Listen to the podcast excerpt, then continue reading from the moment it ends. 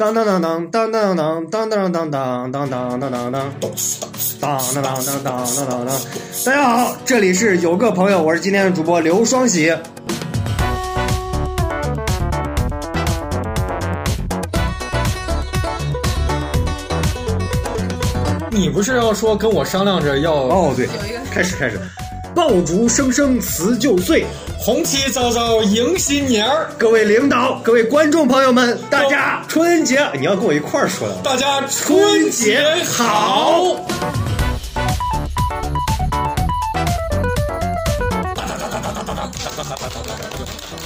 不要鼓掌，不要鼓掌！我上次听到鼓掌那个回声啊，我就感觉我我我车喇叭坏了。双喜，咱们这儿沐猴而冠，真可笑。这里是有个朋友，我是大家的主播刘双喜，我是丁丁，我是小玲，我是西瓜。那我们在这里祝大家新春快乐。那我们今天可能就是要主要聊一下新春快乐，主要是聊一下关于春节的这个主题。那说起春节啊，就是作为一个已婚人士来说的话，我第一个反应，我应该跟小玲反应是一样的，就是春节啊，春节在哪儿过？咱们已经结婚几年了，其实没有这个。你原来是你俩结的婚，好，只有才结婚。我们有一个孩子，不是？你看小玲第一个反应是刷房子，我第一个反应是春节在哪儿过？因为我要把娃带去，我要安排两两个家的这些事情。那说明你跟你媳妇儿不是一个地方的嘛？啊，双喜刷房子在意大利黑手党那里是黑话，就是代表杀人，就是上次小玲过年要杀人。小玲黑话多了，上次不是她把她老公拿水泥封了，扔到护城河里头去了吗？你跟你老公就算在一块儿住的话，你过年不可能来回两边跑吗？我是两边，因为我俩家刚好，我家是晚上吃饭，他家是中午吃饭。你家是离得不远，我们离得不远，然后就等于中午在他家吃完，晚上去我家吃。哦，那你们是这样子，所以一直没有这个担忧。我感觉这个回家过年其实还。这取决于结婚人的问题啊，取决于就是你娶的是哪号的人。像我们这种西北这个地方，好像大家都是习惯的，就是说初二回娘家，也是跟着主流风俗。但是如果说家在外地的话，你像我爱人他家是在外地，我们一般就是初三、初四。正常按风俗规矩，这这些年来应该就是年三十在老公家，大年初二在媳妇儿家娘家啊，回娘家。初二回娘家。你像我们这种做。服务行业的哟，什么服务行业呀？啊，我们这种做服务行业的时候，其实基本上我们就会在三十和初一休假，初二开始放假，因为初二男人们回了娘家，其实是无所事事的，他就会出来消费。对，就是你说按照这个遵守这个民俗，民俗其实一直都在那儿，但是这两年好像随着这个咱社会的发展，你看我哥就是，我哥他年三十基本上都在班上，他就是今年四月份的时候就已经知道，今年过年年三十我得在班上。他要去值班去，年三十就在单位吃了。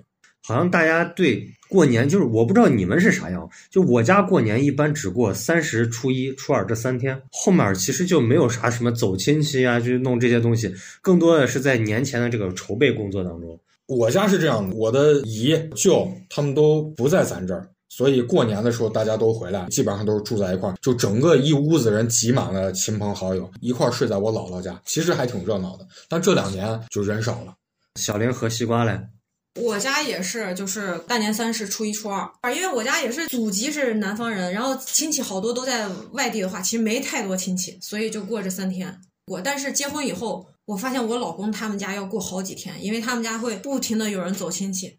就是我根本都不认识的人，然后可能就是他们就会串门呀什么的，他们家过还挺久的。其实我一直从小就有一个困惑，就是因为我家只过三十、初一、初二，就是大家一说过年放过好多天、好多天，我不知道后面这些日子是干啥，吃嘛喝嘛，然后破五的时候你还要放炮，然后孩子们就玩，然后家人们就打麻将聊天。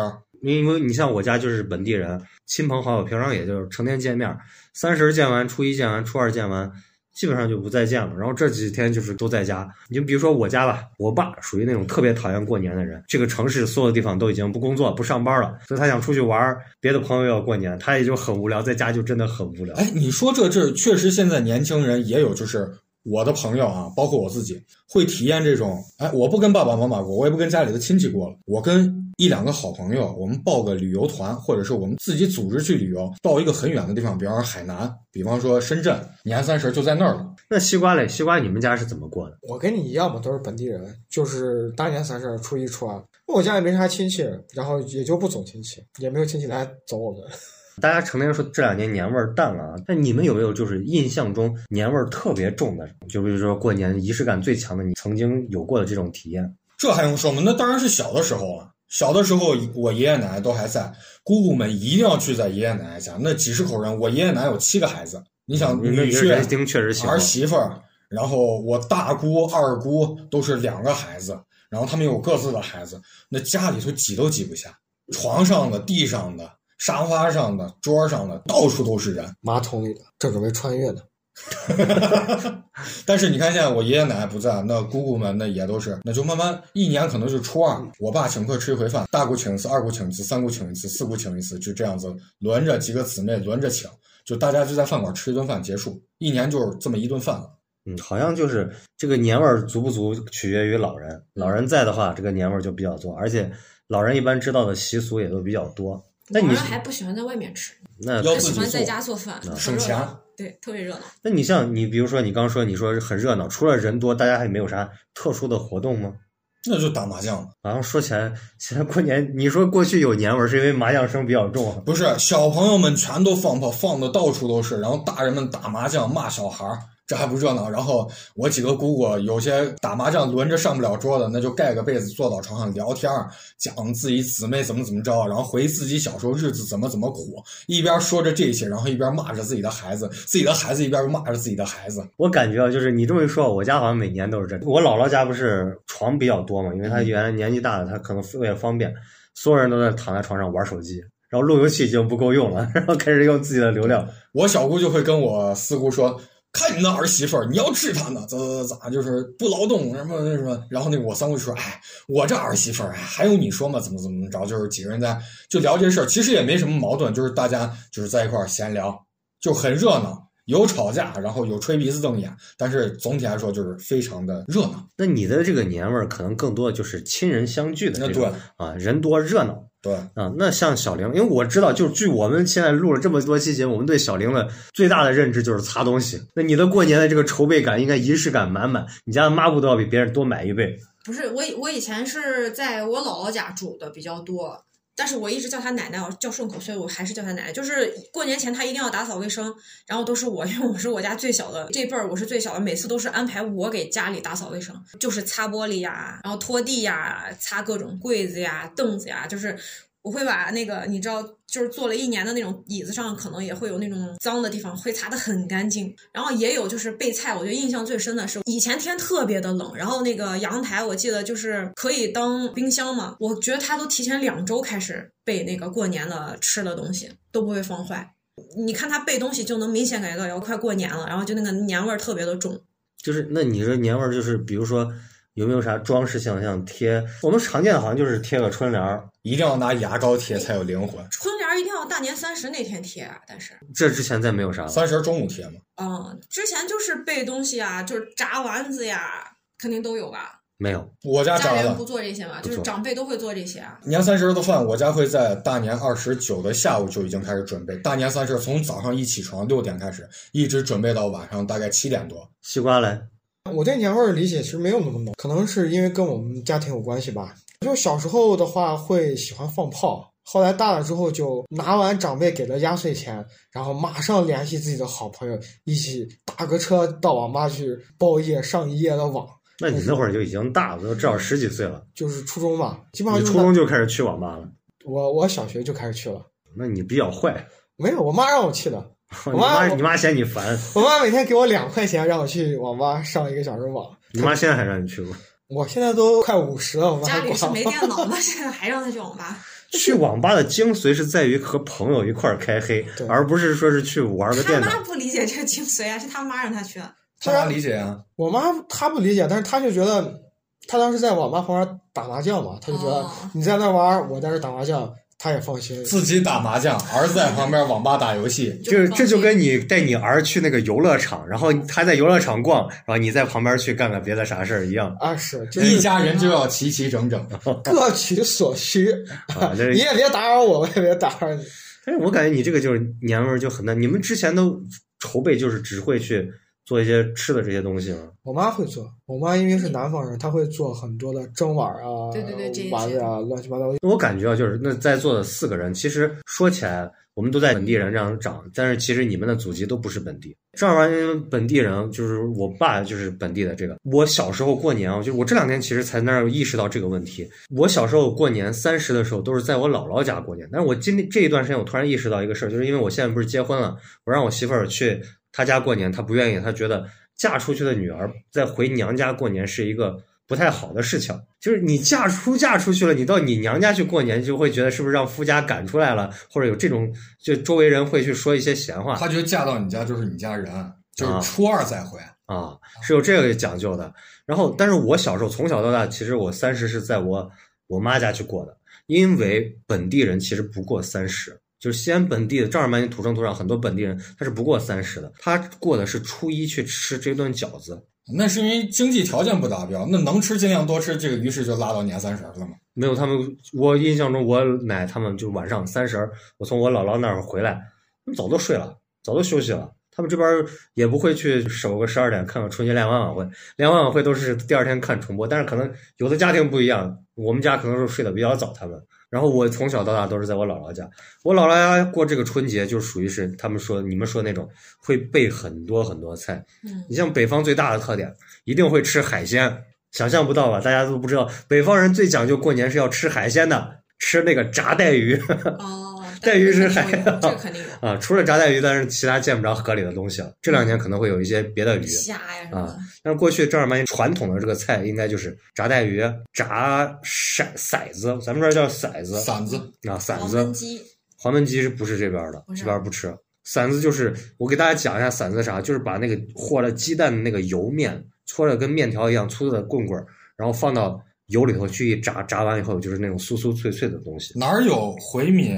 就哪有这个东西？这就是甘肃、新疆那边一路走，一直到北京都有。那玩意儿耐放嘛，对吧？然后那玩意儿就着茶吃特别好吃。他们那儿就是结婚，新人结婚，然后都会炸这个东西。然后除了吃的这个东西，但吃我们待会儿再继续细说。过年其实应该是从腊八就开始了，我不知道你们是啥，我家是从腊八就开始。我家附近有个寺庙，一到腊八的时候，他就会熬粥、施粥，然后从腊八开始就筹备炸带鱼、炸这种馓子。然后去做吃的这些，买着这些瓜子儿、花生以外，剪窗花。我小时候是，我家没人会剪那个。那我小时候，我家就都剪这个。我奶啊，我奶会。然后熬浆糊，贴春联儿。春联儿是三十去贴，但是窗花，因为你要提前去弄，也会把这个提前去贴好。就是各种的采购。我记得我我小时候的时候，应该是会去小玲家那个附近去采购年货。对，那啊，他家是个大的批发市场嘛。然后不停的让买，好像一到休假的时候就去买东西回来，然后分装分装分装，然后再买东西回来，然后打扫卫生，就把床窗户的那些小的缝的沿儿啊，全部都清洗干净。然后会买很多炮，就是我爸特别讲究，他原来做生意，他现在不讲究这些，他原来其实很讲究，就是过三十的时候一定要放炮。然后你说像其他的风俗，就是比如说贴那个就是门帘啊，或者是就是那个门迎啊那些东西，其实这边好像也都没有。尉迟敬德跟秦叔宝是吧？不是门迎，你说是就是门挂挂在门框上面的那个小小的那个纸花，好像农村会有这个，咱们本地上应该是没有的。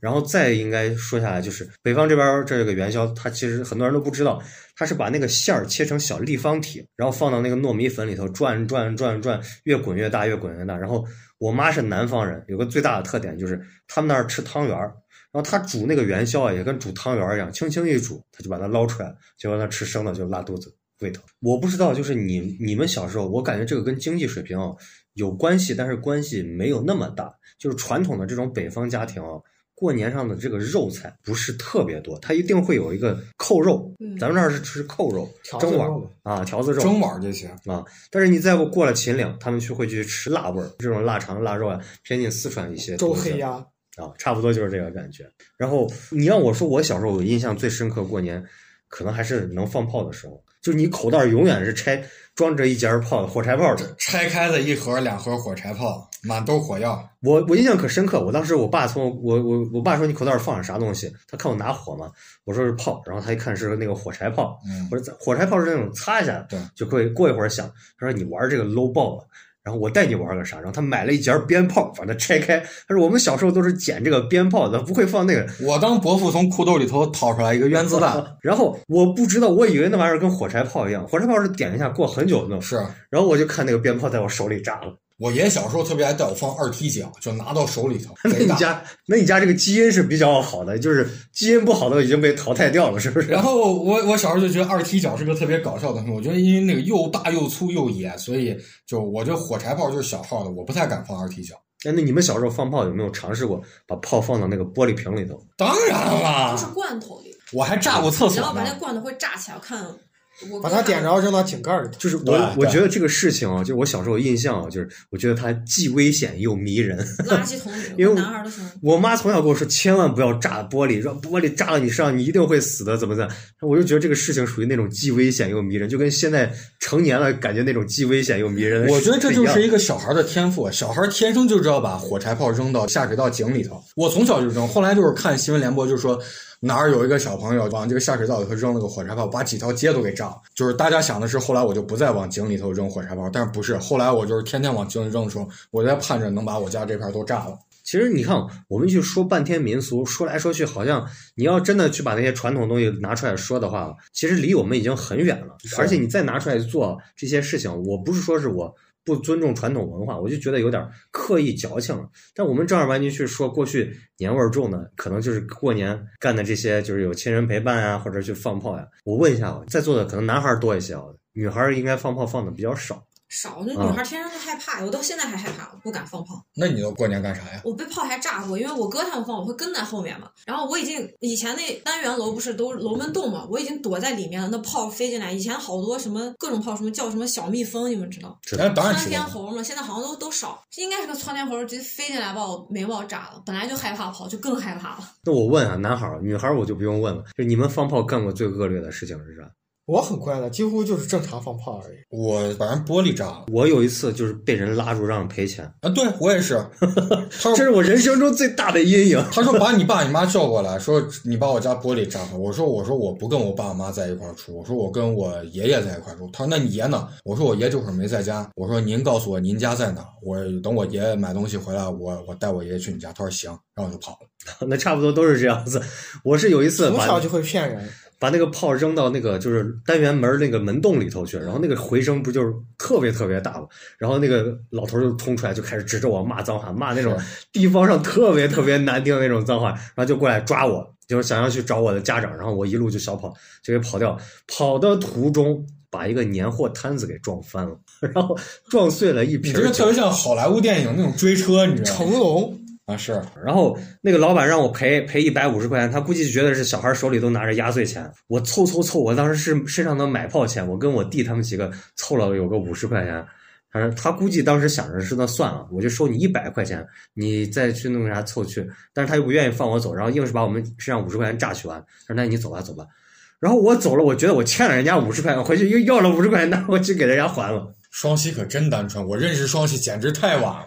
不是，我就是因为市场被市场教育了，我现在再不敢这样。双喜，你要是咱俩再早认识二十年，那你家产都是我的。你放炮有没有炸过吗？你说把人炸伤还是把玻璃什么炸？把自己炸伤也算。我从来没有把自己炸伤过，因为我特别小心，我特别爱护我自己。那你看小玲，她也爱护自己，就是被大哥炸了。我不是有一期聊过吗？就是我有时候把自己手指头夹了，我都会跟我自己的手指头道歉。请请重现一下，就是我听一下你咋样道歉的。就是我会说对不起，我没有好好爱惜你啊！就我特别心疼我的手指头。小的时候上厕所用完马桶，然后我还会给马桶鞠躬，然后给马桶说对不起，因为我想象马桶是一个嘴，我在它的嘴里面上厕所，所以我感觉这个事儿很不好，所以我会给马桶鞠躬道歉。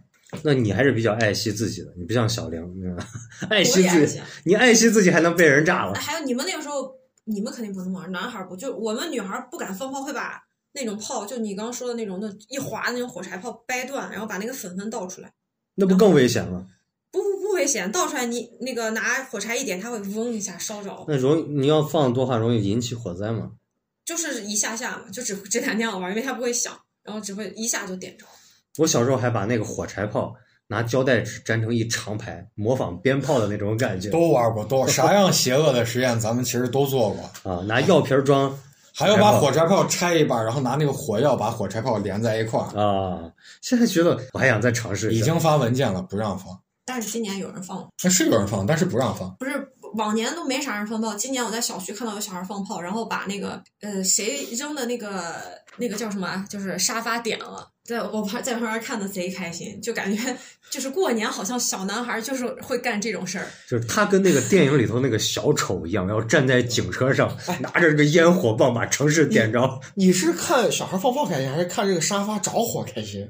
放炮我害怕，但你就隔老远哦就看那他喜欢放火，那他就是看沙发着火开心。然后你就看那个保安追着小孩儿，然后小孩儿跑，保安还抓不住小孩儿，然后小孩儿拿最后那个什么沙发被小孩拆解出来，有那个海绵一大块儿，然后他们抱着海绵，你知道吗？全小区跑，然后还点着了，保安全小区追着，然后到处还有小孩在放炮的声音，感觉就是小玲特别像一个胆小的恐怖分子。我觉得他心里多少有点问题他。是明显的反社会、反人类性格吧？怎么可能呢？反老公，但是你看啊，我们现在说到这儿，就是大家说年味儿，可能就是炮声一响就感觉真的爆竹声中辞旧岁嘛，对吧？炮声一响就感觉年味儿一下就重起来。我不知道你们对放炮这事，我小玲应该是非常赞成的，你俩嘞？我罢了，我觉得你要说放炮吧，我觉得它很好，它就热闹，这是咱们的传统文化，就一定得放。但你说不放吧，我也觉得很好，因为我受不了那个呛的味儿。你知道，就是以前能放炮的时候，年三十从晚上十二点一直放第二天早上，睡不了觉。过年那几天，从年三十儿一直到可能初十，天天哪儿都是炮声，你哪儿都是那呛人的火药味儿。三四点都有人放，啊，就。烦得很，烦得很。但是它又确实是个传统文化，这很好。就放也它也很好，不放吧，我觉得它也挺好。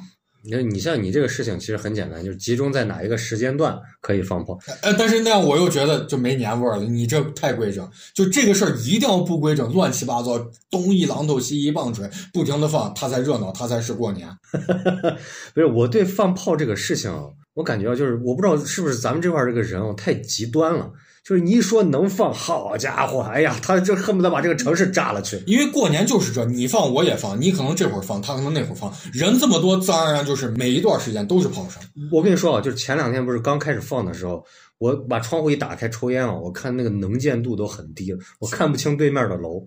但我我说实话啊，因为我有一个同学在厂里头上班啊，带来雾霾的主要是水泥厂、预制砂浆跟热电厂。但是炮是主要是悬浮的那个颗粒物，对，那个东西吹几下就散了。就如果没有这些工厂的话，那个炮的那个烟可能四五个小时之内就会散掉。嗯那人口密度大了，你现在放的炮也比过去肯定还是要多一些。但是说到底，放炮其实还是真的就是你是哪怕一千万人放炮，你的那个产生的废气量是无法跟工业生产相比的。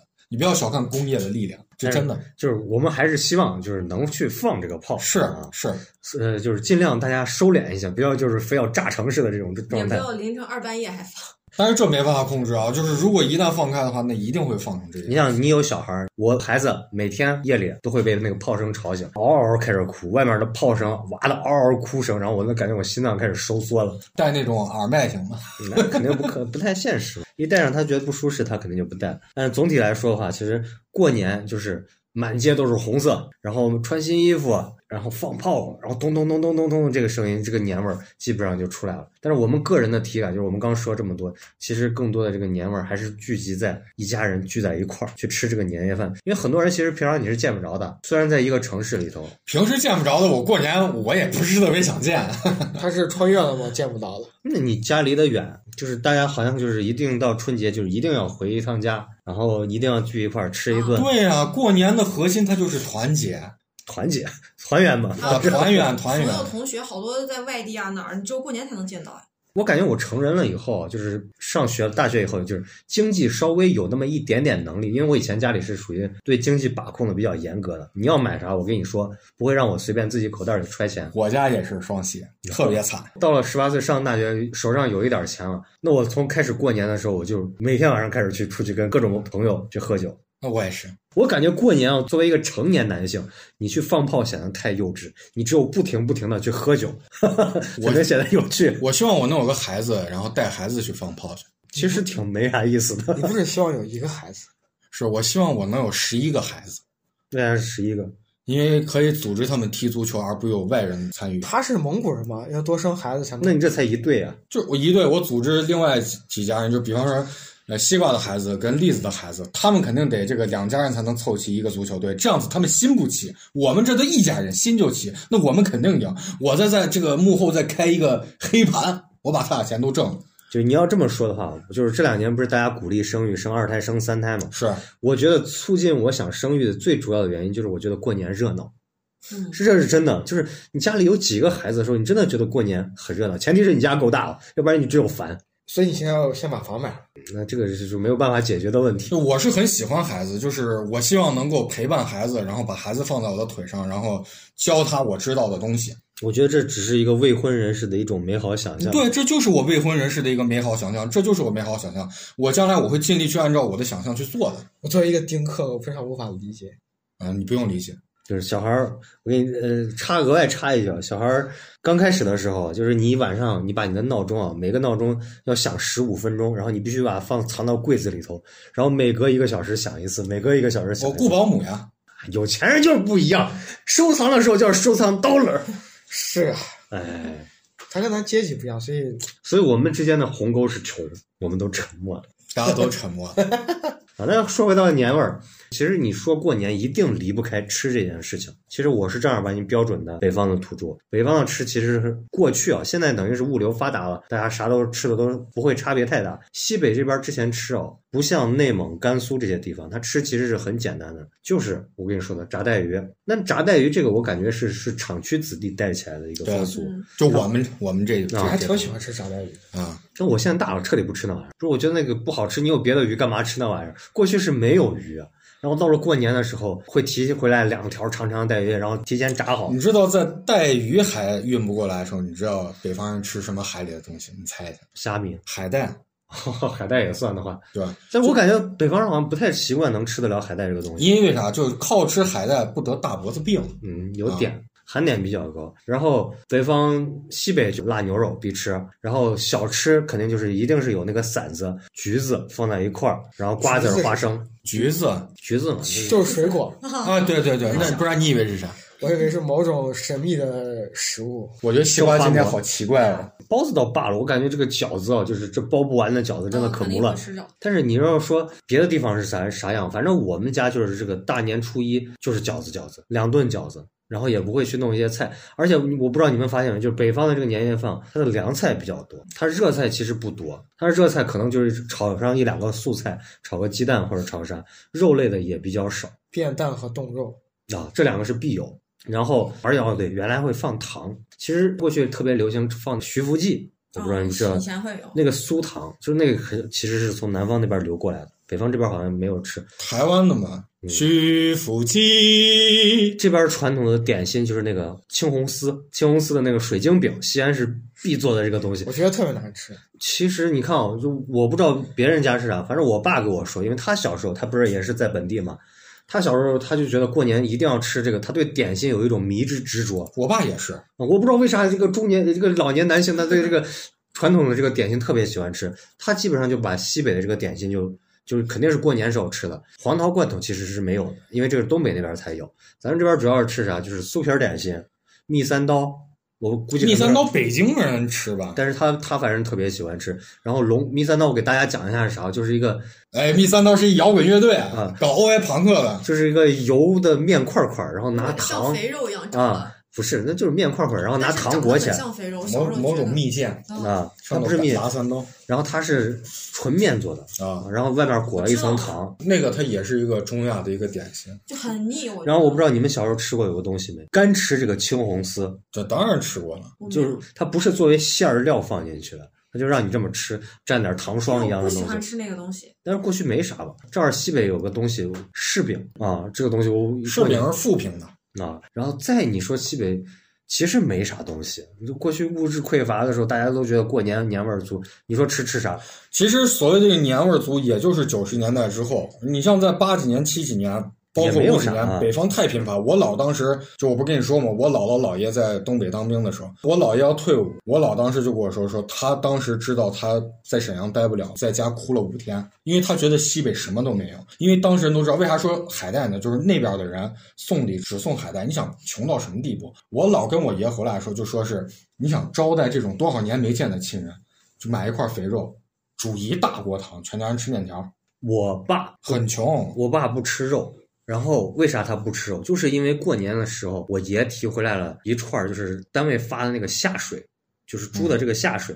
然后我奶基本上就没有尝试过这一类食材的烹饪，他就把那东西哦拿白水一煮，放到面里头让我爸去吃。你想象那个味儿，吃完了以后他这一辈子都不吃肉，所有的肉都不吃，任何人 肉都不吃。其实西北这边哦，就是对于肉食哦，还不如甘肃或者是那个再往西北走。那那些对肉食的迷恋，这边好像以以面为主，主要还是吃面，然后米饭也是这两年，那就是观众这边才会吃臊子面。其实最地道的臊子面，它是要就是现在说出来，可能很多人都不能接受，它是要吃那个回锅的味儿，就是酣水。酣水面。对我是自己做一锅，自己倒着吃。它那个酣水就是可能别的外地的朋友不太清楚，酣水就是口水的意思。比如说我们几个人坐在一块儿吃，我们互相可能只是朋友而已，吃完以后他把面吃完，这个汤要留下来，再把这个汤倒回到锅里头再熬一遍，因为他们觉得熬了一遍就算消毒了，然后再舀出来。因为肉汤很珍贵，很穷，所以只能这样吃。不是，还真不是。那是啥？我跟你说为啥啊？嗯，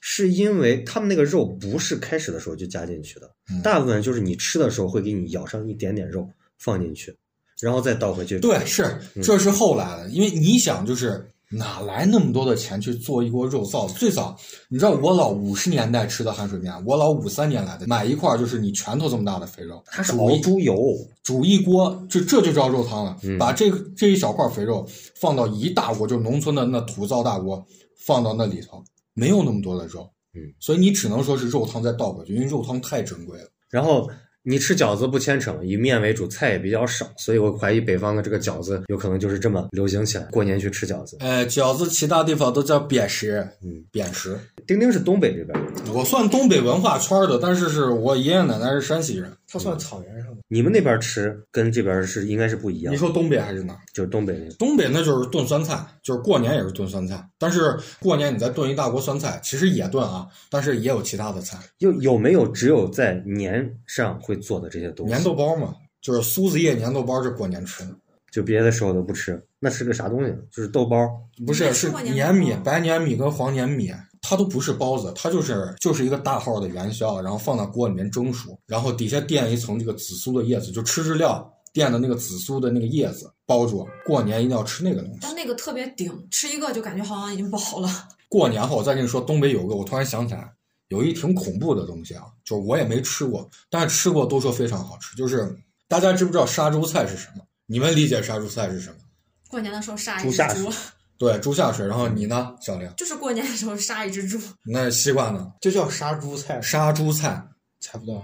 啊，杀猪菜就是大家看可能什么东北一家人，或者是看什么东北的电视剧，都可能知道有这么个东西，但是它具体是啥，就是我知道杀猪盘，就杀猪菜是什么？就是过去农民家都穷，乡下人都穷，他过年的时候他杀一只猪，他这只猪不是说完全自己吃的，他尽量要把好的肉留下来拿去卖，那坏的肉就留下自己吃。就是下水或者那一类，不光是下水胰脏呀，就是那些猪不好的部分的肉。对，就是啊这些其实都想拿出去卖，主要是啥？猪的淋巴，啊，就是淋巴呀、胰腺呀，对他们叫血筋，啊。啊，那东北所以有血，那个叫血肠是吧？血肠肠不不是血肠是血筋，所谓的血筋就是那种连着淋巴、连着血管的，就是那种不好吃的肉，把这些东西炖到酸菜锅里头，你知道大家嘌呤极高。对，酸菜你炖出来是一锅白色的汤嘛，对吧？嗯但是拿血筋炖出来的酸菜是一锅黑色的酸菜，嗯，但是说是特别香，但是我没吃过。哎，那玩意儿不好吃。说但我也见过以你现在的这个口味来去吃，你绝对觉得那不好吃。就它是一个胆固醇特别高的一个东西，就是过去说白了就是过去穷，啊，你就跟西北这边有个过年必吃的菜，平常不太吃，你们肯定都知道，就是扣肉。我爱吃梅菜扣肉，西北这边就是纯的这个扣肉，就是肉跟土豆、红苕啊垫到下面一蒸蒸熟，那又肥，然后夹馍吃。但是这个其实平常你让你现在去吃，很多人都吃不了这东西。那过年肯定我是每年过年都能见到这道菜，我也就吃一两片儿。现在就流行西北这边就流行蒸碗了。但是说完北方了，我们现在就觉得南方的这个过年确实是要丰富很多。那小玲和西瓜，江苏、浙江有没有什么必吃的过年菜？我以前以为都吃，我现在才知道，我家过年会吃炒年糕，你们会吃吗？哦，那这浙江人必吃的一个东西年。糕，我家过年也吃炒年糕，我家也是，因为我妈是浙江人嘛。啊，因为我家楼上楼下是上海人，然后还肯定有汤嘛，但是我发现北方汤比较少，过年可能很少做汤，还有年糕汤。反正什么都有，就是什么猪皮啊、鱿鱼啊那些，弄了一个三鲜汤，反正里面最后呃剩下的汤在晚上会剩下的米饭吃。对对对，鸡肉长小玲。你也吃吗？我觉得那个超级好吃。就特别是烩了剩饭以后，我超级不喜欢吃那个东西。我也特别不喜欢，我家也老爱做那个烩饭。烩啊饭，我觉得我特别不能接但是在受烩饭我家这个烩饭不是说是大家要一块儿吃，就是谁想弄了谁自己弄点儿对，特别是如果再有剩菜，啊，哎再倒进去，很香很香，就所有的剩菜知道西北这边啊，就是有时候吃你跟这个很像的东西，嗯就是吃稀饭的时候，有时候会偶尔炒一两个菜。然后我有个朋友，就是把这些剩的菜，他不知道咋弄，就是全部倒到他那个稀饭里头，呼噜噜噜把它吃完掉。但是这是南方人的吃法吧？没有，就是西北人才会把那菜粥嘛菜粥嘛不是，它不是菜粥。你比如说炒了个土豆丝儿，剩了一点儿，啊对对夹馍吃不完了，全拨到那个稀饭。北方的稀饭跟南方稀饭是不一样的，北方的稀饭就是那种各种豆子啊，跟水和在一块儿那种很奇怪的那种东西，味道放进去。因为北方人其实吃粥是吃甜的，还有蛋饺，就是那个汤里也会放那个蛋饺啊，是吧？是是是嗯是。然后还有就是就是拿鸡蛋或者肉馅儿的。就是老太太坐到炉子边儿，然后拿勺勺子，然然后刷上油对呀然后把里面有肉肉馅儿嘛嘛。我咋没见过？你过年的时候，老人做的时候就站在旁边，就等着他给你一个两个。那肉馅儿 生的。真没见过。我妈她是土生土长的上海人，那你家会吃啥？就是比较特殊的，只有你们。可是西瓜，你妈妈会穿旗袍，会戴金丝边的眼镜跟链子。哦，还有一个一定会吃。初一这边是吃饺子嘛，但是初一初一那个南方吃的是汤圆嘛，我家就是吃完饺子再吃汤我家圆。也是嘛，对，会吃汤圆儿。但我我我以前不知道是北方不吃汤圆儿，然后现在才知道原来是分开的，是不一样的。就是饺子这旁边还放一小碗汤对，因为我像比如说舅妈呀，会有这些是啊北方人嘛，啊所以就都吃。我们是吃饺子，就是只吃饺子，不会再吃，甚至连个菜都不会上的，就是纯饺子。你唯一的菜可能就是个蒜我老公。家就这儿。当然就是会切点卤肉呀啥的，因为就是爸爸、叔叔这两、年姨才有父要喝酒嘛啊，对，是这两年才有。纯北方人，我跟你说叫老虎菜，我不知道你们知道吗？哎，知道吗？我给大家讲一下老虎菜是啥东西啊？就是把青椒、青红椒切成丝，然后香菜、炸花生米还有洋葱拌到一块儿，拿油盐醋一拌，然后就就着这下酒。那这不是烤肉摊上的凉菜吗？就一定得是生的，洋葱、木耳还有青红椒，这它味儿刺激。这就叫老虎菜。就我觉得哦西北的冬天其实是很冷的，年夜饭上桌上还有很多都是那个凉菜。新疆也有这种凉菜的办法，叫皮拉红。那他们把那玩意儿叫皮牙子，嘛洋葱。不是不是，它就叫皮拉红。皮拉红就是咱这儿老虎菜，就是拌的洋葱、木耳、青青红椒这些。那你像西瓜算是半个上海人吧？我觉得上海属于一个包容性比较大的一个城市，因为各个地方的人汇聚到在这一块儿，所以他吃的东西应该相对来说比较传统的，应该不多。我们家其实过年没有吃特别，就是只有过年才会上桌的东西。像你们你刚说的调的肉，我家我妈平时也会去做，所以过年对我来说真的就是没有什么就是特别期盼的想过年吃一个啥的，因为平时其实都能吃到。但我觉得，我去上海的时候，就我发现上海极其包容，最传统、最前沿，它什么都有。你既可以在上海看见高楼大厦，你也可以在上海看见那种老式住宅区，一个老头坐在那儿，穿个背心儿，然后放一瓶酒，再弄一个那酒腌的那个大虾，然后坐在那儿就吃两个虾，然后喝一瓶酒，就坐到他的那个院子楼底下，也有这样的，也有这种西餐，有最好的汉堡店。所以他们的那个过年真的就不好说。你说具体有一个什么特别有代表性，那也可能是我们都不是纯正的上海人，我们也不太了解。口味还是不一样吧，肯定也是不吃五现在的上海的本地人，所谓本地，应该也就是三四代之前的宁波人跟苏州人。你说到这儿，除除了吃以外啊，就是传统年夜饭，我突然想起来一个，我家因为我外公是浙江人，他到了过年期间啊，一定要给家里头放一颗金桔。我不知道你们弄过这东西没？没有，但是有类似的。就是广州那边不是要在家里放橘树嘛？嗯他好像浙江那边会放一棵就是金桔。那我摆一盆菊花行不行？双喜？咱们这边其实摆的不是菊花，咱们这儿摆的是水仙。哟，我都不知道，就是一到过年期间，我感觉西北这边人都一定会去种水仙，我也不知道为啥，水仙不应该一年四季都种，不然它就死了吗？不知道。就是那玩意儿不是说水仙不开花装蒜，那玩意儿就跟个蒜球球大号的蒜球一样。嗯你到了现在不是现在临近年关了吗？你到这附近的这种农贸市场也好，还是集市上也好，它都有卖这个东西的，一定会有。就我小时候还专门养过水仙，后来我发现我养的不是水仙，就是蒜苗。那也挺好的，让你炒吃。我水仙，然后蒜苗我都种过，百合我也种。这个这个属于是啥？年节限定。我感觉你说水仙一年四季都有，我我还真不知道。但是我反正有印象，就只有过年期间一定会去种这个水仙。我小时候我爷种的那水仙种了多少年，后来那水仙我爷不管就死了。那我们现在就说，就是现在过年，说完主食，吃完年夜饭以外，更多的其实就是在零食上，嘴是不停。为啥大家说过去人喜欢过年？过去穷啊，平常吃不了那么多东西，过年时间一直是有吃的。现在的零食，那比较代表性的就是那些坚果礼盒，因为我们没有收到相应的广告赞助，我就不说那些乱七八糟的牌子，反正大家都知道。再早期就是我刚说的，像那个徐福记的那个酥糖。什么大虾酥、瓜子儿、花生、橘子，西北这边特有的馓子，这好像再就没有。说了这么多馓子，我还没有吃过。待会儿带你吃。你看你吃的那个煎饼果子里头的果子，那也是一种馓脆脆的、长长。它就是过去那中亚的回民发明的一个东西，就是土库曼斯坦。对这些很多就是面食啊，面食基本上很多它都是西亚，甚至名字都是舶来。比方说麻食，麻食的全称叫托托马屎，它是一个波斯语，包括蜜饯也是。它是后来汉化的结果，馓子也一样。但是我记得托托马是不记得嗓子的这个原来的发音是什么。包括就是咱们你看方上卖的饼，但是方上会叫它什么托托摸，也是托吗？就一般就是他们的会在面食前面加一个这种像冠词一样，可能是可能是冠词啊，就托托马屎也是一样，托托马屎。克里马采，克里马采是蒙古语，是元朝时候形成。你一说到这儿，我突然想起来，西安这边还有一个特点，就是一定会吃馍。对，咱你你说的是花馍，但是西安这边他这边吃的是坨坨馍。因为大家可能都不知道坨坨馍是啥，又不是本地本地人就是把那个坨，那个就是托举的托，托托托托馍啊，它其实就是团成一个圆形的一个饼子，上面撒满那个小茴香。嗯，它一定最大的特点就是一定有小茴香，然后贴着炉面去烤的。特别像东北的那个，其实就是北京的火烧。北京人管带芝麻的，上面撒芝麻，里头带芝麻酱的叫烧饼，然后管那啥都没有的净板那就叫火烧。就是我们这儿不撒芝麻，我们那烧饼不撒芝麻，撒小茴香啊，就是这个区别。其实就是烧饼。那你像我们说了这么多，就是关于所谓的民俗，我觉得我们这其实不是民俗，就是一个过年的氛围啊。嗯，就是你们有没有啥特殊属于自己的专属的？一个仪式感的东西，在过年期间，那小莲雾就不用说了，那擦夜壶、擦马桶、打扫卫生、擦玻璃，肯定要打扫卫生呀！就家里所有能能洗的东西都洗了，换成新的了。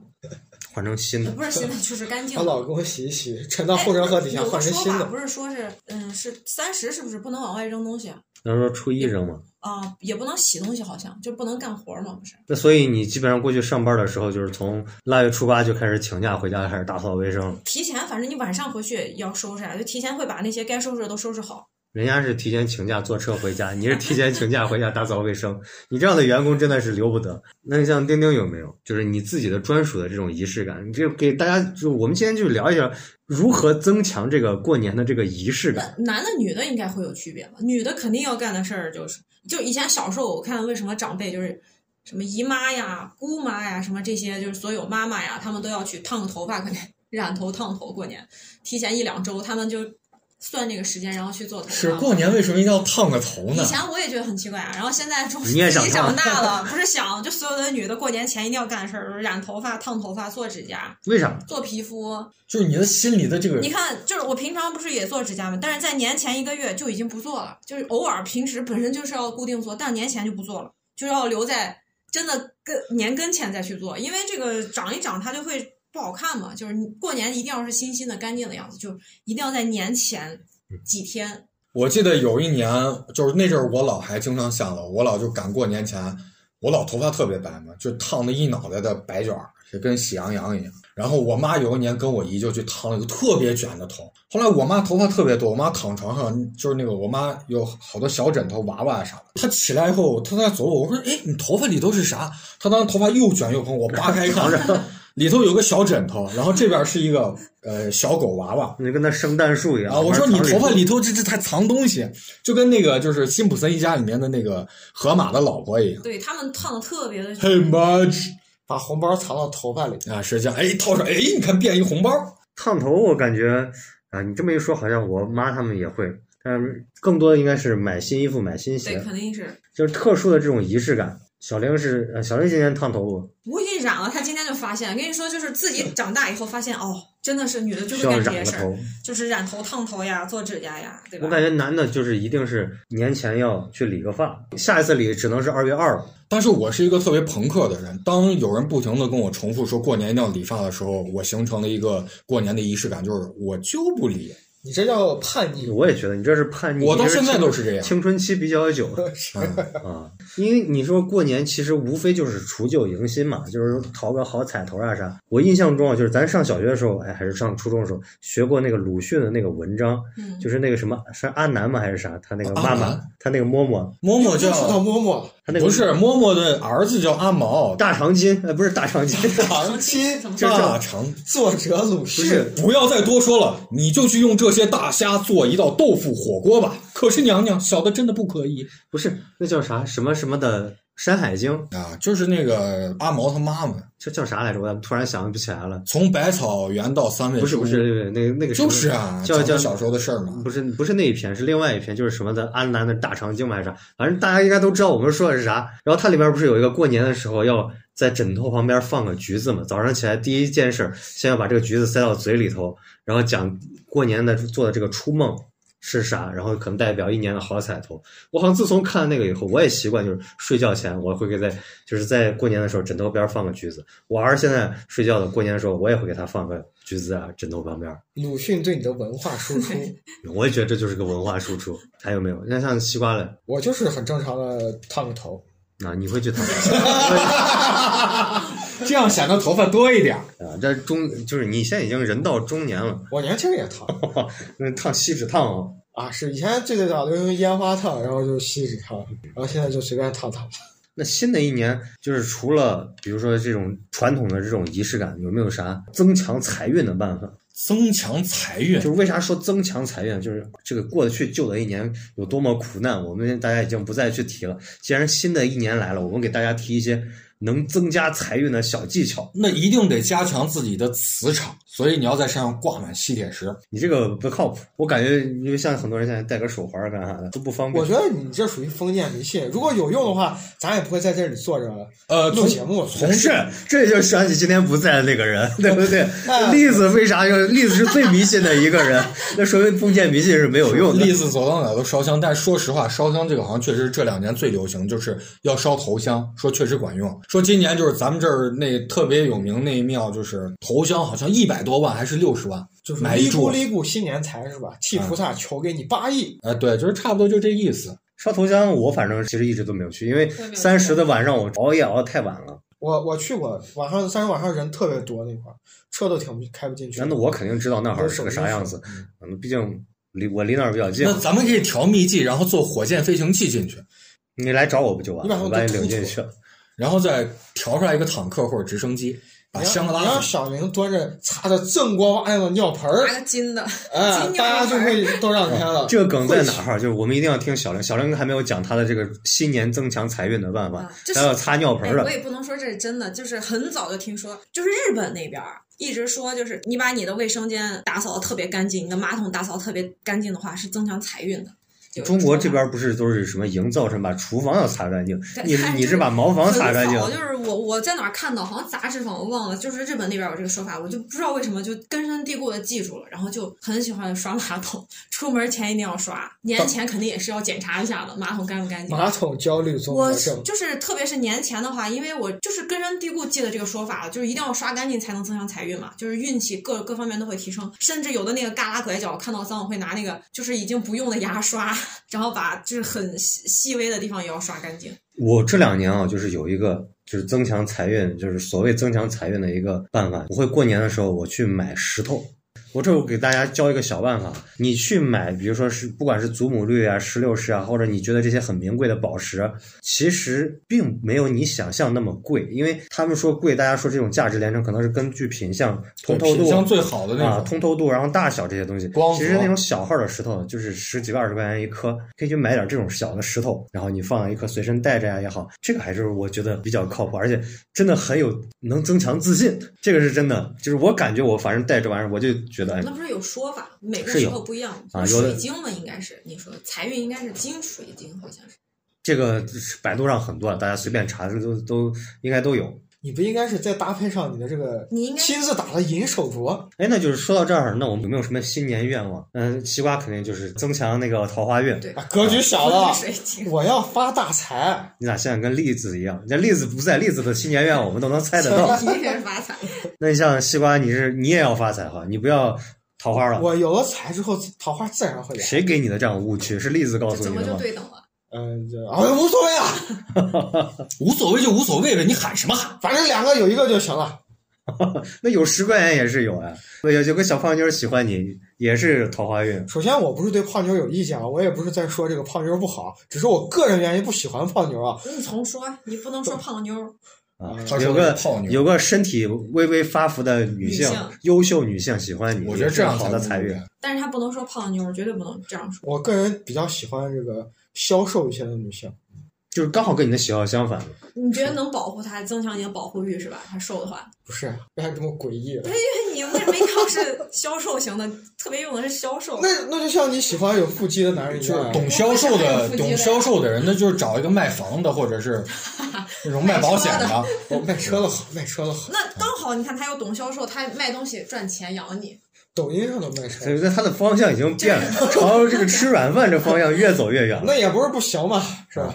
那行，西瓜就过了。那小玲，哎，小玲这个就简单，咱一人回头送他一个金痰盂儿，哎，不是金痰，送他一个痰盂儿，他擦了个。不行，就是要金的。你你们送发财痰盂，我送砂纸，我也想发财。你我送研磨膏金哎可以啊，啊，研凑一套磨膏、你没事儿可以盘痰盂儿，镜面儿，镜面痰盂儿。那小玲的新年愿望是什么？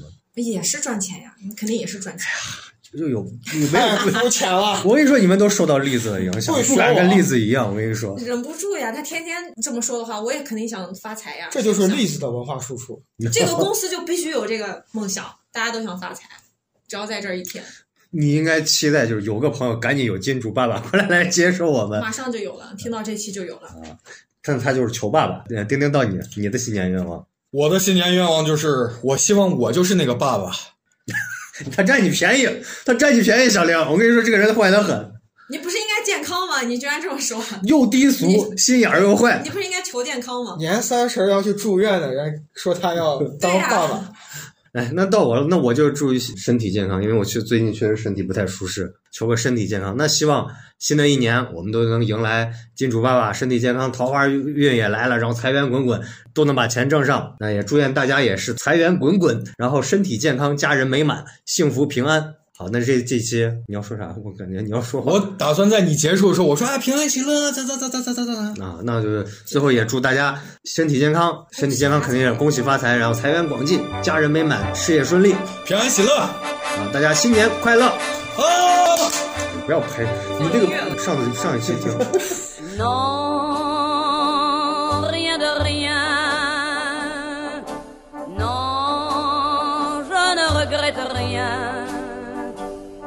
Yine bir